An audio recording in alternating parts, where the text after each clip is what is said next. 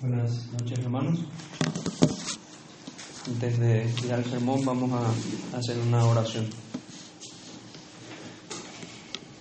Padre nuestro que estás en los cielos, nos acercamos Señor todos juntos a pedirte tu favor, a pedirte tu ayuda nuevamente, que nos acompañes Señor, que nos bendigas con tu palabra, que nos edifiques, que nos acerques a ti, que podamos ver en este tiempo tu grandeza, tu santidad, tus perfecciones y, y, así también podamos reconocer nuestra bajeza, nuestra pequeñez, nuestros pecados, Señor, y cuánto necesitamos de ti. Ayúdanos, Señor, ayúdanos a, a clamar a ti y acercarnos más a ti. Esto te pedimos para, para este tiempo, en el nombre de Jesús, nuestro Salvador. Amén. Hoy estaremos estudiando las bienaventuranzas, vamos a retomar ese, ese tema de las bienaventuranzas. Vamos a hacer primeramente nuestra lectura, está en Mateo, vamos a estar leyendo Mateo capítulo 5.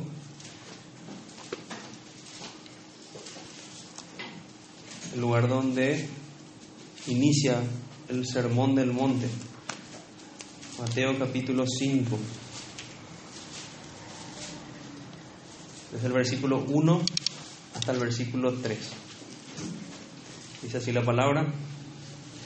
Viendo la multitud, subió al monte y sentándose, vinieron a él sus discípulos y abriendo su boca les enseñaba diciendo, Bienaventurados los pobres en espíritu, porque de ellos es el reino de los cielos. Amén. Entonces, vamos a, a, ver de qué se trata ser pobre en espíritu. Bienaventurados los pobres en espíritu. En el Evangelio de Lucas, en el capítulo 16, encontramos que, que este médico, muy amado por el apóstol Pablo, empieza una narración y dice, había un hombre rico, vestido, que se vestía de púrpura y de lino fino, que hacía banquete cada día con esplendidez.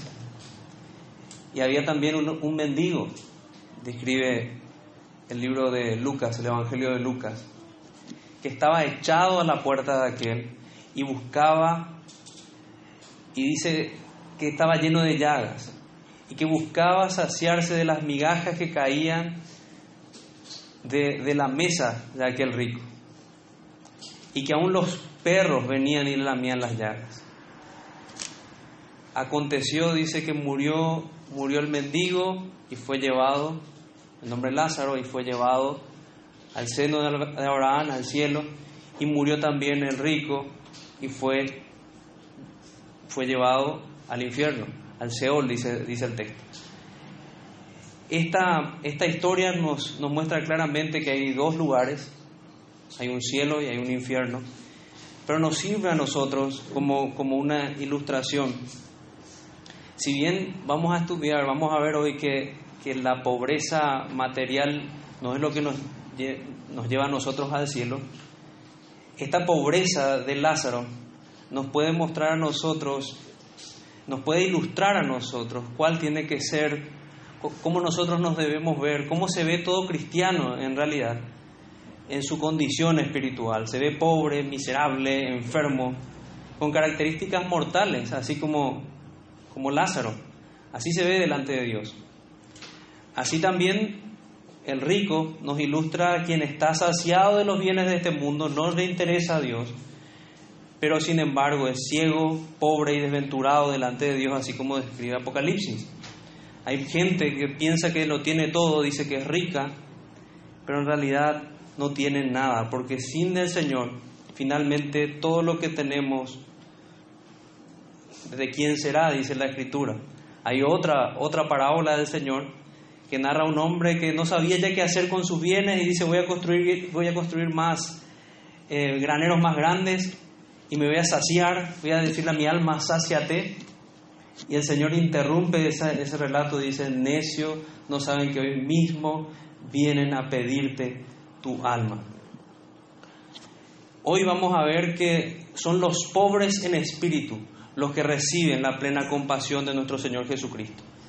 Y nos sirve esa ilustración que vimos recién porque podemos tal vez tener una imagen que describa cuál es la condición espiritual de, de todo cristiano, iniciando por acá, por, este, por esta característica que es, que es pobre en espíritu. Mateo capítulo 5, en el pasaje conocido como el de las bienaventuranzas, nos describe, algunos hablan de 8, 9, básicamente son, como a mi entender, son ocho características de un hombre bienaventurado, de un hombre que está con el Señor. Entonces, el mensaje que, está dando el Señor, como, vamos a, ir desarrollando, es dedicado a los discípulos, a creyentes. Y, vayamos a nuestro texto para, para ir viendo esto. Versículo 1, viendo la multitud, subió al monte y sentándose vinieron a sus discípulos.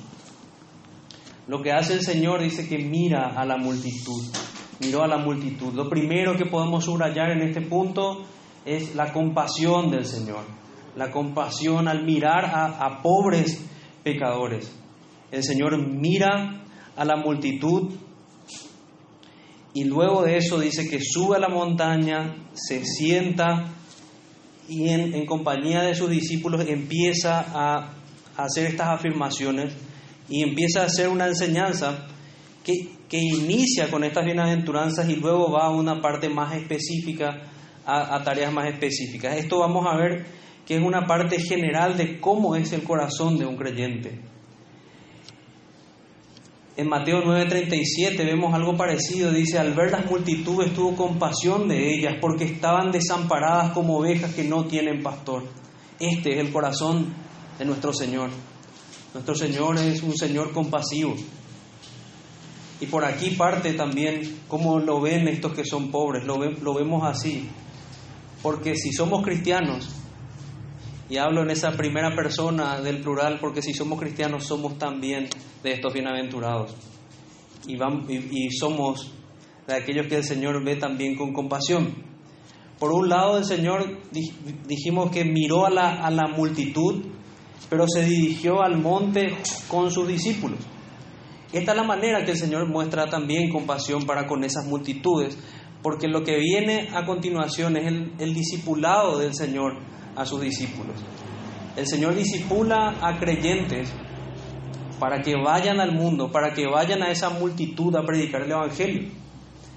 Entonces en esta sección vemos cómo el Señor, sentado en ese, subiendo al monte y sentado en medio de sus discípulos, fortalecía la fe de ellos, los discipulaba. En 2 de Timoteo capítulo 2 versículo 2 dice lo que, lo que has oído de mí ante muchos testigos, esto encarga a hombres fieles que sean idóneos para enseñar también a otros. 2 de Timoteo capítulo 2 versículo 2.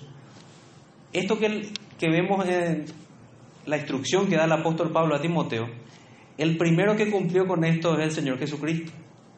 El Señor fue el primero en hacerlo. Él estaba discipulando a sus discípulos quienes después iban a hacer lo mismo con otros.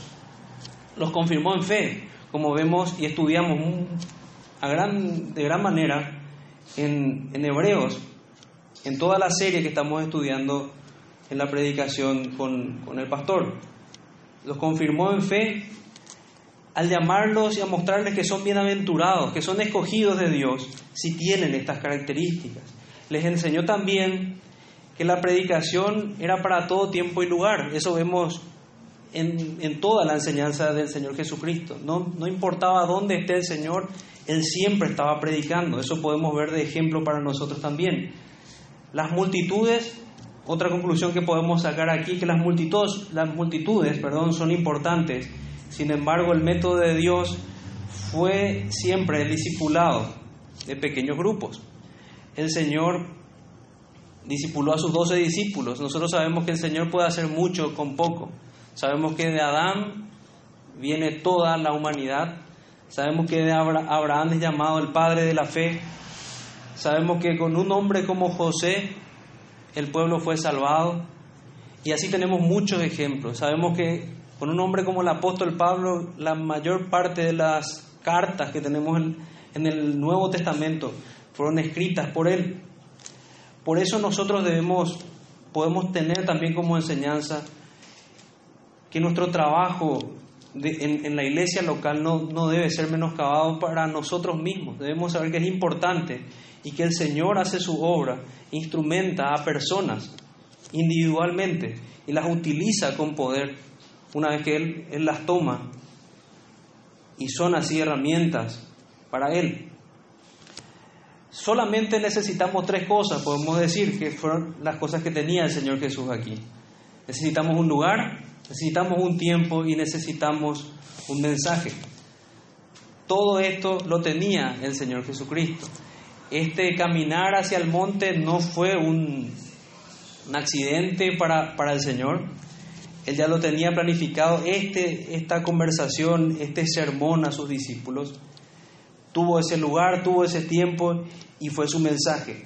Entonces vayamos de lleno entonces al, al mensaje de nuestro Señor Jesucristo. ¿Cómo inicia? ¿Cómo inicia hablando de cuál es el corazón? ¿Cuál es la marca en el corazón de estos hombres que son bienaventurados? Que encontramos en, en todas las escrituras. Estas, estas palabras las encontramos en los salmos. Bienaventurado el varón que no anduvo en consejo de malos. Y en el Nuevo Testamento también lo encontramos cuando el Señor le dice a Pedro, bienaventurado eres Pedro, porque esto no te lo reveló sangre ni carne. Son bienaventurados aquellos de, la, manera más estricta posible, en, en el término bienaventurado, aquellos que están unidos a Cristo, aquellos que son hijos de Dios aquellos que han sido reconciliados con Dios. Pero lo que vemos a lo largo de estas características, de las conocidas bienaventuranzas, es la característica que tiene el corazón de estos hombres que están unidos a Cristo. Entonces así nosotros nos podemos examinar y si después de examinarnos podemos ver que tenemos este corazón bienaventurado, pobre en espíritu, y voy a leer lo que vamos a ver en sermones siguientes, si somos de los que lloramos por nuestro pecado, si somos mansos, si tenemos hambre y sed de justicia, si somos misericordiosos, si somos pacificadores, si padecemos por la causa, por causa de la justicia, si eso está en nuestro corazón, en mayor o menor medida, eso debe estar en el corazón de todo creyente. Si eso es así, sos un bienaventurado. Sos bienaventurado. Entonces podemos decir que si bien está desarrollado en las bienaventuranzas, más bien es la condición del corazón de los que son bienaventurados lo que, lo que vemos aquí. Primeramente vemos, son bienaventurados los pobres. Versículo 3, bienaventurados los pobres en espíritu, porque de ellos es el reino de los cielos. Bienaventurados los pobres son bienaventurados, entonces esta es una condición diferente. Algo que tenemos que recordar aquí es que no hablamos de lo que habla el mundo cuando hablamos de bienaventuranzas. No hablamos de mera felicidad o de la búsqueda de la felicidad como hablan los filósofos. No, hablamos de una situación espiritual, algo que nadie puede fabricar. Por eso es que cuando hablamos de las bienaventuranzas no hablamos de de esta manera tenés que ser o esto tenés que procurar ser para ser un cristiano. Nadie puede hacer eso. Esto es algo que hace el Espíritu Santo. El Señor obra esto en el corazón de los creyentes, en aquellos que han sido unidos a Jesucristo. Y estas personas son bienaventuradas por tener una condición diferente. Son dichosos, son felices. Es un gozo y una satisfacción espiritual que perdura a pesar de las circunstancias, sean dolor, pena, pérdida o aflicción. No altera la situación terrenal a la bienaventuranza de los creyentes. Incluso si nos metemos un poquito más en la historia y vemos que está hablando a judíos que estaban esperando a un Mesías, esta afirmación parece hasta contradictoria, paradójica, porque está diciendo bienaventurados los pobres. Y, así sucesivamente las, la, la, siguiente afirmación de bienaventuranza es, es en realidad de desventura en este mundo. El cristiano primeramente tiene que reconocer su miseria, es lo que vemos en este punto, y después para que realmente ser bienaventurado en el cielo.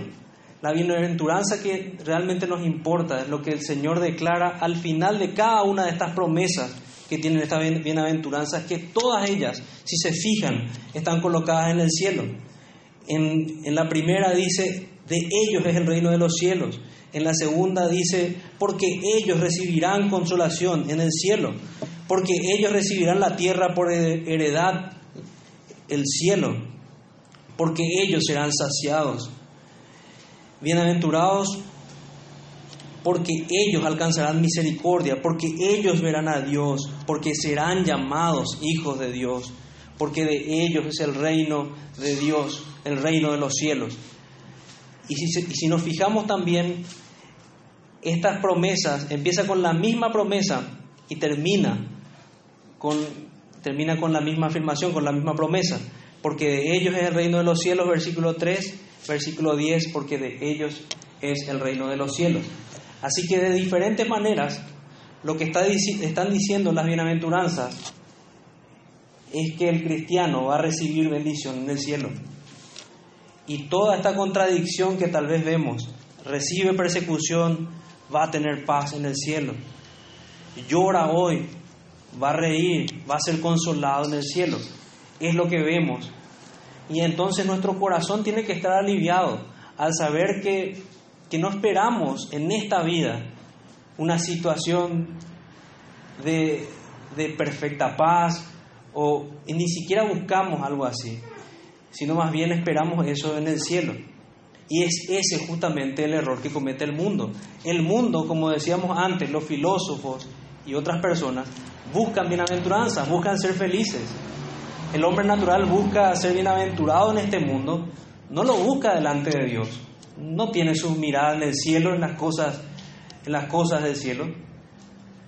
Está enseguecido ante sus verdaderas necesidades espirituales, ignora y desprecia el reino de los cielos. La pregunta para nosotros sería si entendemos que allí debe estar nuestro tesoro, en el cielo. Si es esa nuestra situación, allí ya empezamos a ver cuál es la diferencia del corazón de un cristiano y el corazón de un no cristiano. El cristiano tiene su corazón y tiene su corazón como tesoro.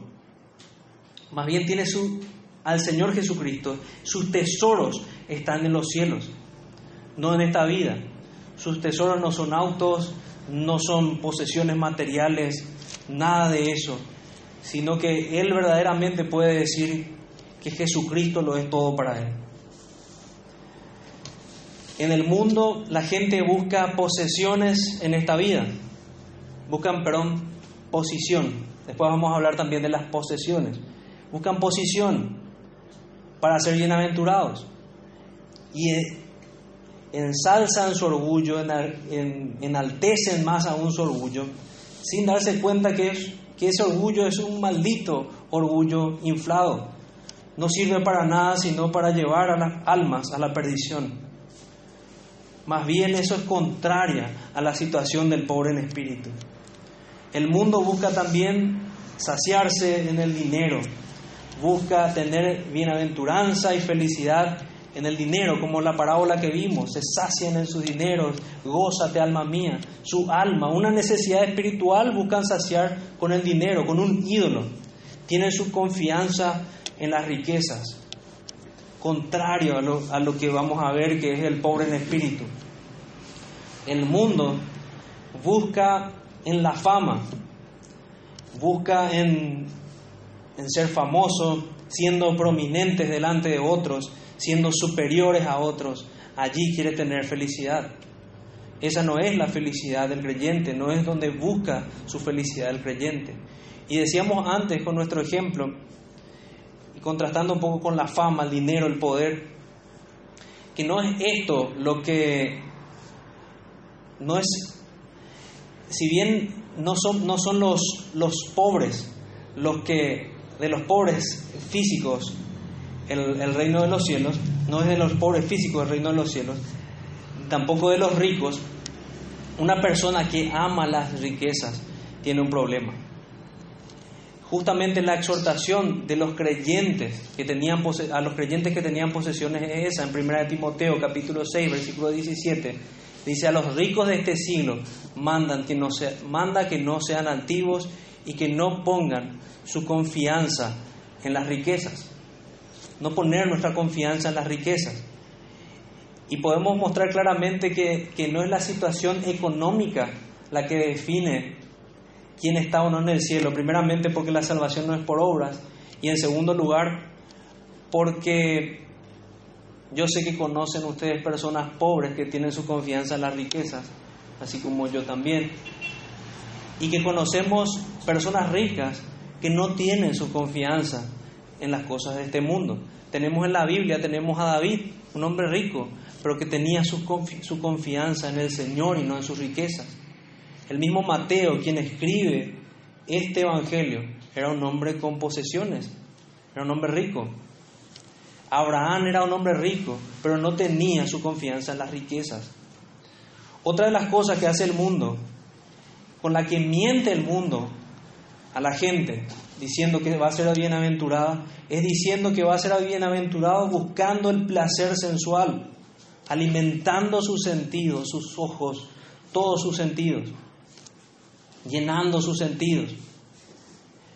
Había leído que, decía Spurgeon, esto es una exhortación para nosotros, hay de nosotros si nos conformamos con, con un momento de quietud o de placer, mientras que las almas se pierden en el infierno. El cristiano no debe entretenerse en la feria de las vanidades, como habla Bunyan. Nosotros no tenemos parte con este mundo. La escritura dice que los que son de la carne piensan en las cosas de la carne, pero los que son del Espíritu en las cosas del Espíritu. Porque el ocuparse de la carne es muerte, pero el ocuparse del Espíritu es vida y paz, por cuanto los designios de la carne son enemistad contra Dios, porque no se sujetan a la ley de Dios, ni tampoco pueden. Y los que viven según la carne no pueden agradar a Dios. Romanos 8, 5 al 8.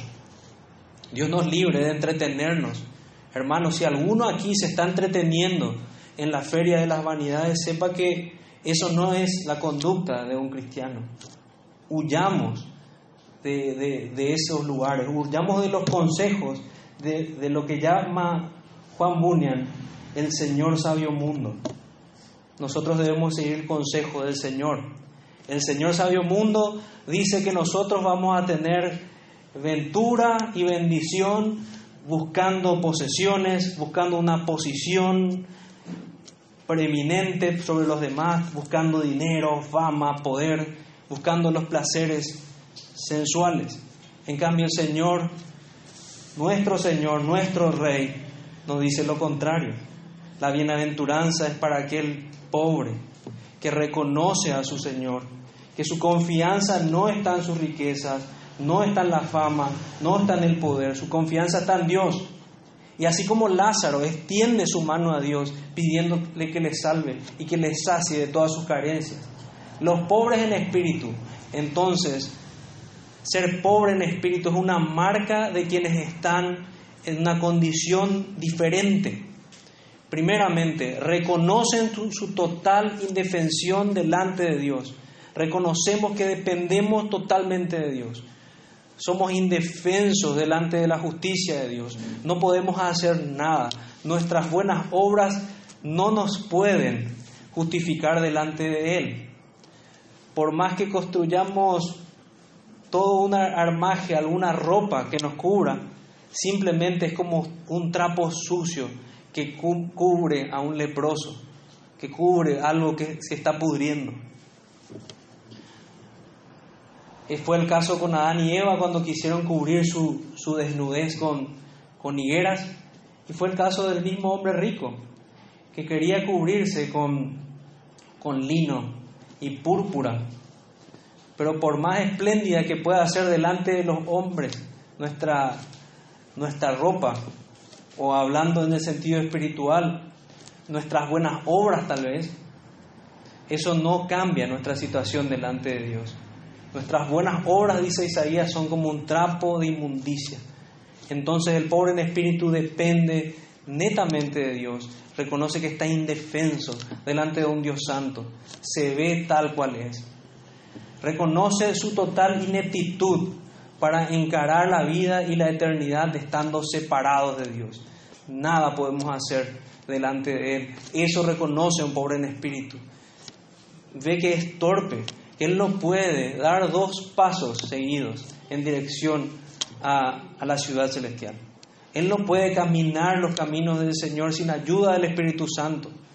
Necesita del Señor, tiene una necesidad de una correcta relación con Dios y eso solamente lo puede hacer el Señor por medio de la obra de Jesucristo que restaura esa relación que fue quebrada entre nosotros y Dios, porque nuestro pecado hizo separación entre nosotros y Dios. Pecamos y nos colocamos en guerra con Dios, pero el Señor Jesucristo vino a este mundo, fue juzgado como si fuese un pecador y así Él obró la reconciliación y obró paz para todos aquellos pobres que claman misericordia de, la mano de Dios. Reconocen también su total falta de superioridad con respecto a los demás y a la muerte espiritual delante, delante de Dios. Sabemos que no, tenemos, no somos diferentes a los demás, por cuanto todos pecaron, todos están destituidos de la gloria de Dios y eso nos incluye a nosotros. El apóstol Pablo decía, yo soy el peor de los pecadores. Nos consideramos así, sabemos que realmente no somos mejores que los demás que están allá afuera. Consideramos realmente que somos viles pecadores, que somos sucios delante de Dios. Eso es lo que, lo que realmente considera de sí el hombre pobre en espíritu. Aquí hago una salvedad.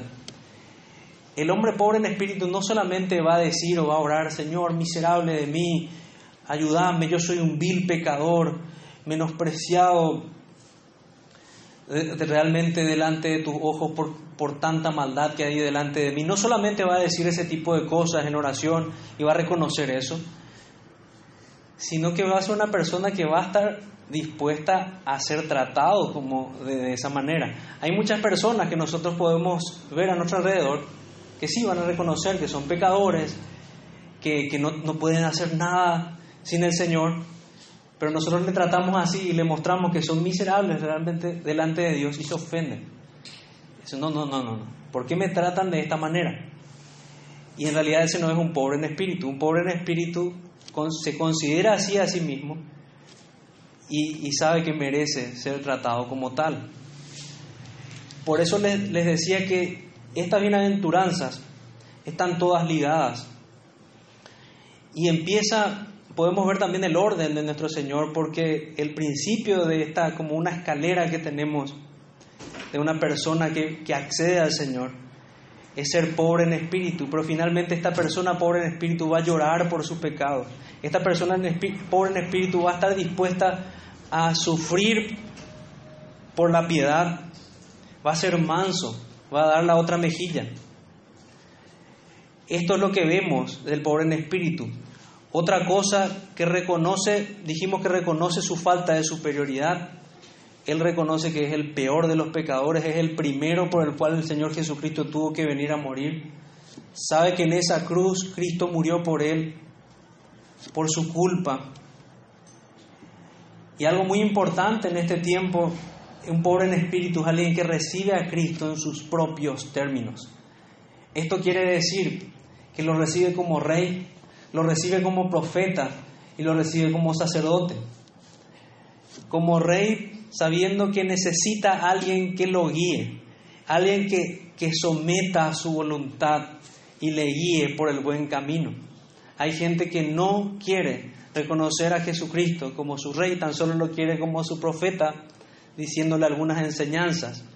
Pero ni aún así lo quieren, porque si seguimos las enseñanzas del Señor Jesucristo, Vamos a reconocerlo como rey, a someternos a su voluntad. Y lo reconocemos como nuestro sacerdote, porque Él intercede por nosotros. Él llevó el sacrificio en el templo de Dios. Y el sacrificio de Dios vemos en, Hebreos que era, era Él mismo. Él mismo se ofreció como el sacrificio perfecto para que nosotros podamos ser aceptos delante del Padre. Entonces, Quien es pobre en espíritu reconoce a Cristo en sus propios términos, como rey, como profeta y como sacerdote. El que es pobre en espíritu es alguien que se deleita en la gracia de Dios.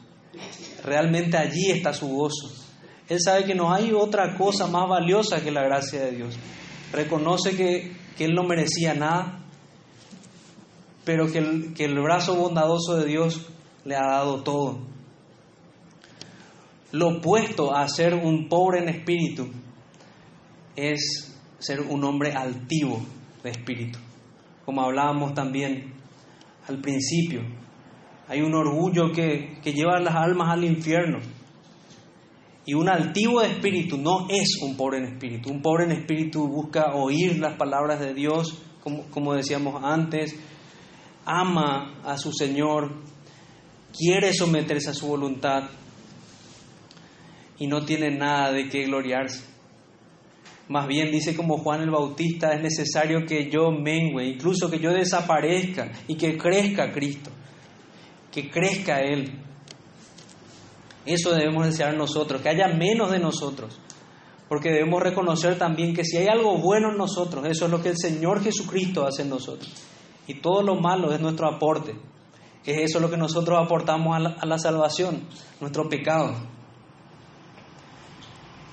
Y finalmente vemos en el texto que hay una promesa, una promesa para estos, para estas personas que tienen esta condición de pobreza espiritual, a estos que a los cuales se les llama bienaventurados. ¿Y por qué se los llama bienaventurados? Porque de ellos es el reino de los cielos. Por esto dice el Señor que son felices. Van a estar con el Señor. Dios es su Dios y por tanto su cielo también es de ellos. Si el Señor es nuestro Dios, tenemos por seguro que, que, aquella heredad que habla la Escritura, que leímos hoy en el Salmo, aquella heredad es nuestra. Aquel lugar que es de Cristo es nuestro también. Esta es la razón por la que todo creyente es feliz, es bienaventurado. Allí está nuestra felicidad. En 2 de Corintios, capítulo 6, versículo 10, encontramos que que, que describe la palabra de Dios dice que no teniéndolo nada, pero teniéndolo todo. Segunda de Corintios, capítulo 6, versículo 10. Como entristecidos, más siempre gozosos, como pobres, más enriquecidos, enriqueciendo a muchos. Como no teniendo nada, más poseyéndolo todo. Nosotros podemos no tener nada en este mundo, ser tal vez como Lázaro, pero si tenemos a Cristo y si tenemos su gracia y si tenemos esta mirada favorable de Dios sobre nosotros, si la luz de su rostro se encendió sobre nuestras cabezas, lo tenemos todo. Sin embargo, y hago una salvedad final aquí, esta no es la razón por la que son bienaventurados. No son bienaventurados porque porque van a, van a ir al cielo, sino más bien son, me explico, son más bien hechos bienaventurados en virtud a la unión con Cristo. La unión con Cristo. Entonces no, somos no son bienaventurados por ser pobres, porque eso atribuiría obras para ser bienaventurados o para recibir alguna bendición de Dios. No somos bienaventurados por el hecho de ir al cielo, sino más bien vamos al cielo por, por la unión con Cristo. Somos bienaventurados por ser pobres, porque unidos a Cristo somos hechos pobres y tenemos esta condición, esta fe de los pobres en espíritu. Somos bienaventurados en virtud a la unión con Cristo, esta que puede extender el brazo menesteroso de la fe y tenemos que ser primeramente pobres en espíritu para poder hacer algo así. Nadie clama por el Señor, ten misericordia de mí. Nadie dice, acuérdate Señor Jesús, si no se ve condenado primeramente. Así como lo hizo aquel hombre en, en la cruz, cuando estaba colgado al lado de nuestro Señor.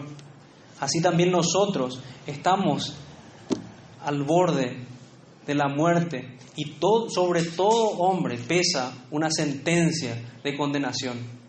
A menos que el Señor Jesucristo se acuerde de nosotros y nos diga que, que estaremos con Él en el reino de los cielos, no tenemos ninguna esperanza y no somos bienaventurados, sino que somos, somos de las personas, personas dignas de conmiseración.